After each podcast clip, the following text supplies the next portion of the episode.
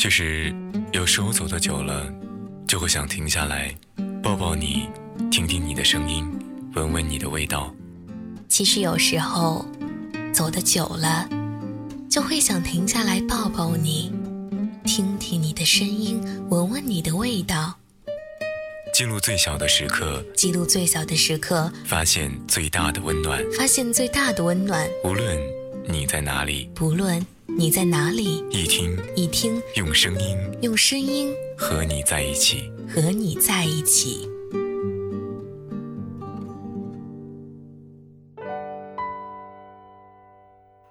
欢迎收听一听 Radio，我是月下。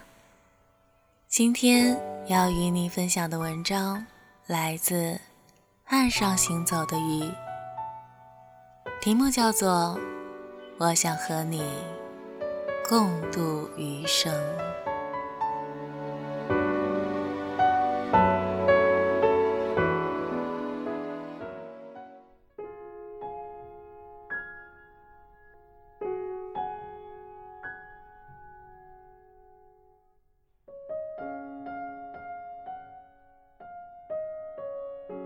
前些日子，我待在书房码字，乌龟先生给我煮了咖啡端过来，顺便在我边上坐下，托着脸颊，似笑非笑地问我：“哎，你写了这么多故事，什么时候也写写我呗？”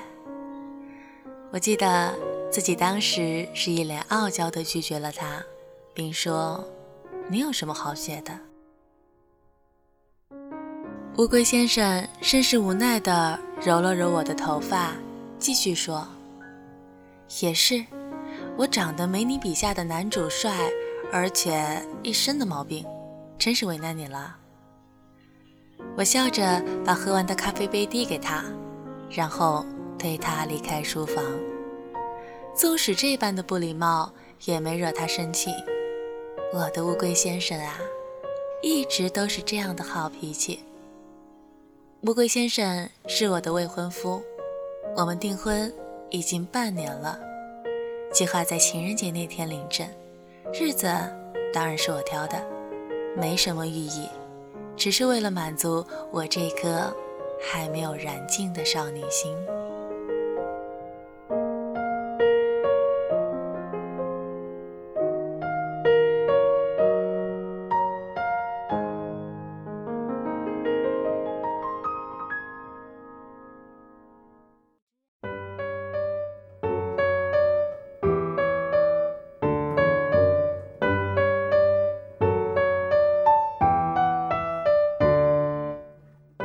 我是在十九岁那年遇到了乌龟先生，那时候我才刚上大一，是一个十足的伪文艺女青年，听歌只听民谣，衣服只穿森女装。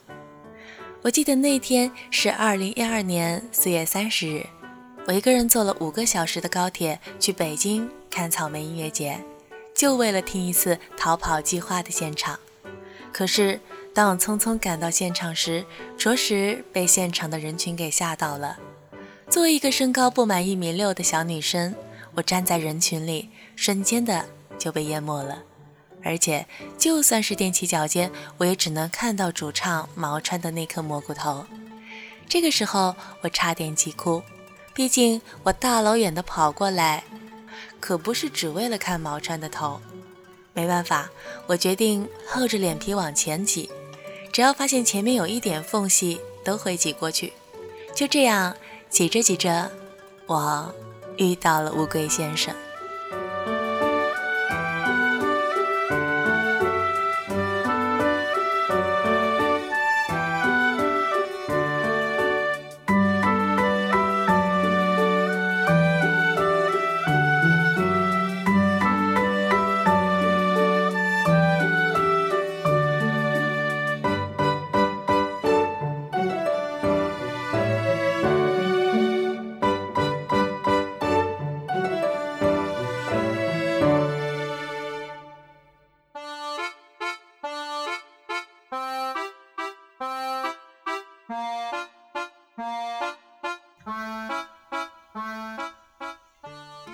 乌龟先生站在我前面，比我高了差不多快一个头。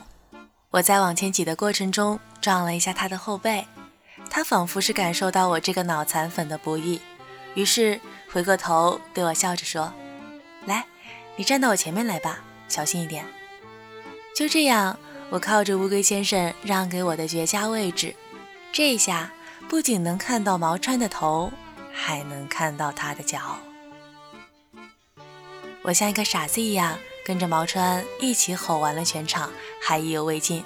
散场时，方才想要对乌龟先生说声谢谢，谁知道回过头就对上了他的眼睛。乌龟先生的眼睛非常的好看，又黑又亮。我从未见过哪个男人会有这样柔和的眼睛。正当我开口向他道谢时，没想到却被他抢了白。乌龟先生说：“姑娘，我刚刚录的视频里面全是你的声音。”于是，我在这人山人海中，人生第一次体会到什么叫心动。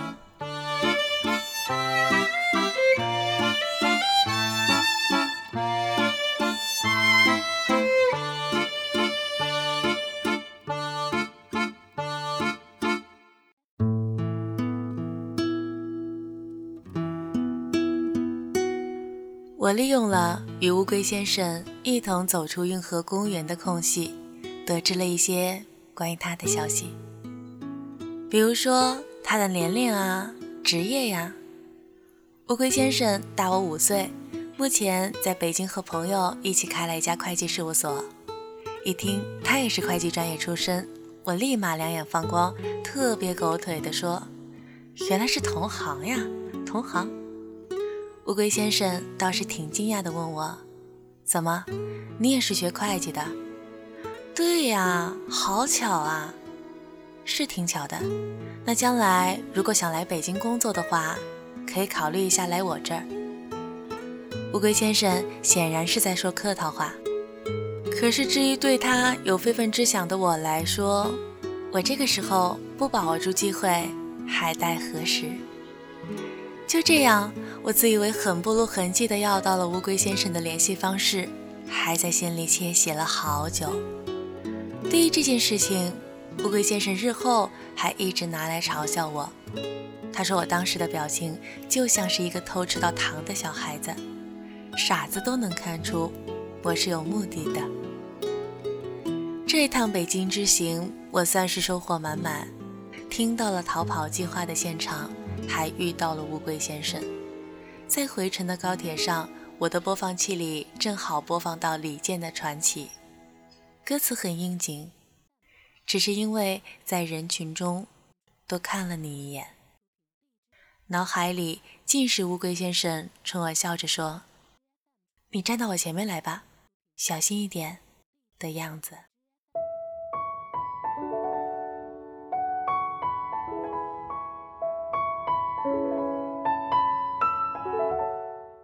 因为有了喜欢的人，以后的每一天都过得充满期待。我在把乌龟先生的朋友圈翻了个遍后，确定他是单身，然后有一搭没一搭的找他聊天，话题类似于成本会计也太复杂了吧？你说是不是？无锡最近开始降温了，北京呢？马上圣诞节了，有没有收到圣诞礼物呀？我像是一个喋喋不休的老太婆，而乌龟先生却从来没有觉得我烦过。闺蜜说：“他应该也喜欢你吧，不然谁忍得了你的聒噪？”我很聒噪吗？这个问题在我们在一起之后，我从乌龟先生那里得到了肯定的回答。所以，我多庆幸乌龟先生也喜欢我。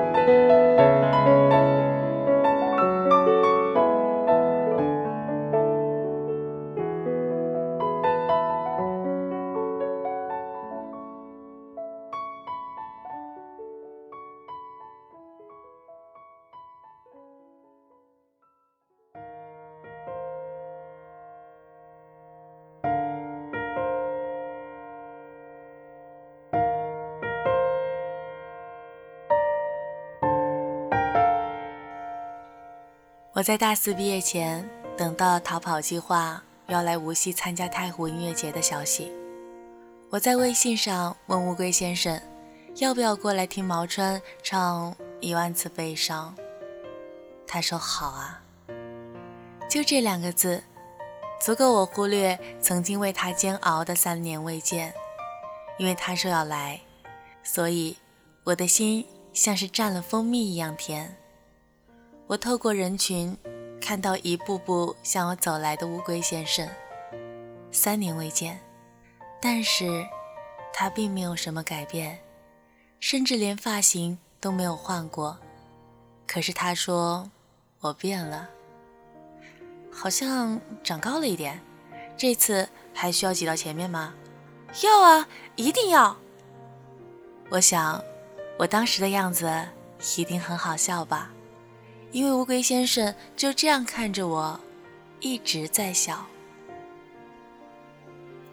无锡那天下了雨，我和乌龟先生没有带伞，但是音乐节的现场到处都可以领免费的雨衣。我很有心计的，特意挑了两件红色的雨衣，套在我和他的身上。逃跑计划出场前，我很激动，比第一次听他们现场还要激动。我知道乌龟先生就站在我的身后，所以也不顾自己身上是不是有被雨水打到，趁着灯光袭来，跟着人群一起晃动。毛川那天把他的蘑菇头梳了起来，我看到后笑得很大声，回头对乌龟先生说：“你看，毛川都知道改变，你怎么就不知道呢？”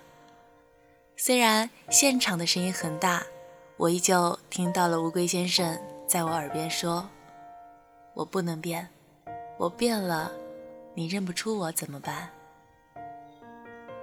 毛川说。他曾在厦门对一个女生一见钟情，后来打听到这个女生已经有了男朋友，所以写了一万次悲伤这首歌。我曾经很喜欢这首歌，因为我也曾对一个男人一见钟情，只不过我比毛川幸运得多。我一见钟情的这个人，他并没有女朋友，甚至没有谈过恋爱，还有，他也喜欢我。我也是后来才知道的，原来那天在北京心动的不只是我一个人。我为什么叫他乌龟先生呢？因为他在来找我的路上真的走得好慢。乌龟先生问我什么时候才能写写他，无非是想要知道他在我眼里是什么样的。我才不会告诉他，其实我写过的故事里每一个男主角。都有他的影子，比如，他们都有一双好看的眼睛。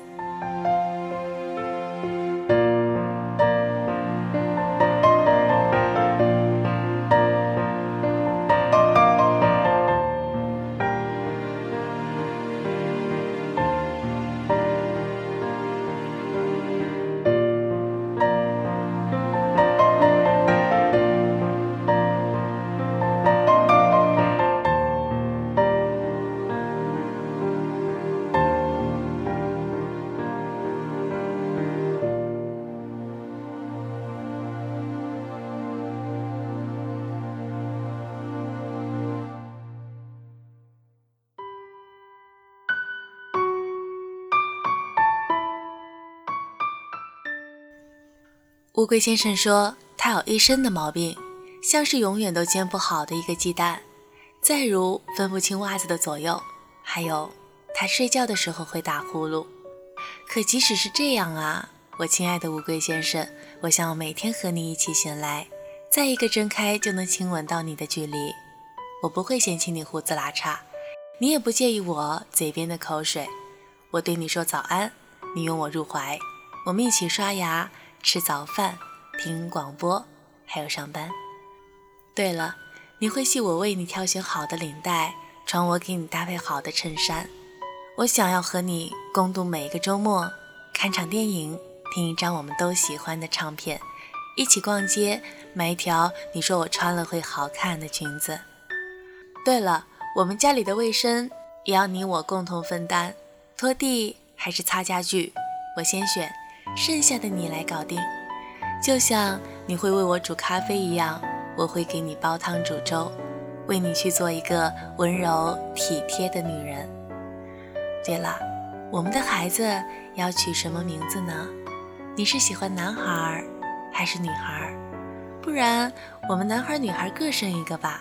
你教男孩下棋，我教女孩画画，我们一起陪他们看动画片，带他们去游乐园。我们在家里的冰箱里放一些可爱多吧，有孩子们会喜欢的巧克力味儿，还有我一直钟爱的芒果味。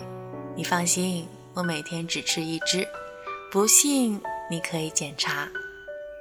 你已经够稳重成熟了，虽不及我故事的男主角们完美，可是在我眼里，没有人比你更好。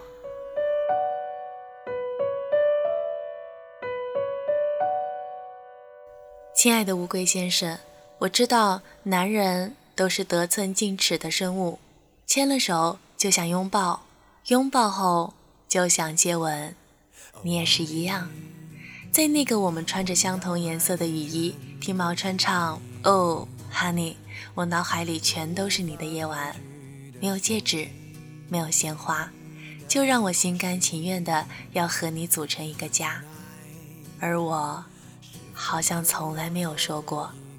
当我确定你也爱我的那天，我就想着，一定要和你一起共度余生。一万次悲伤，依然会。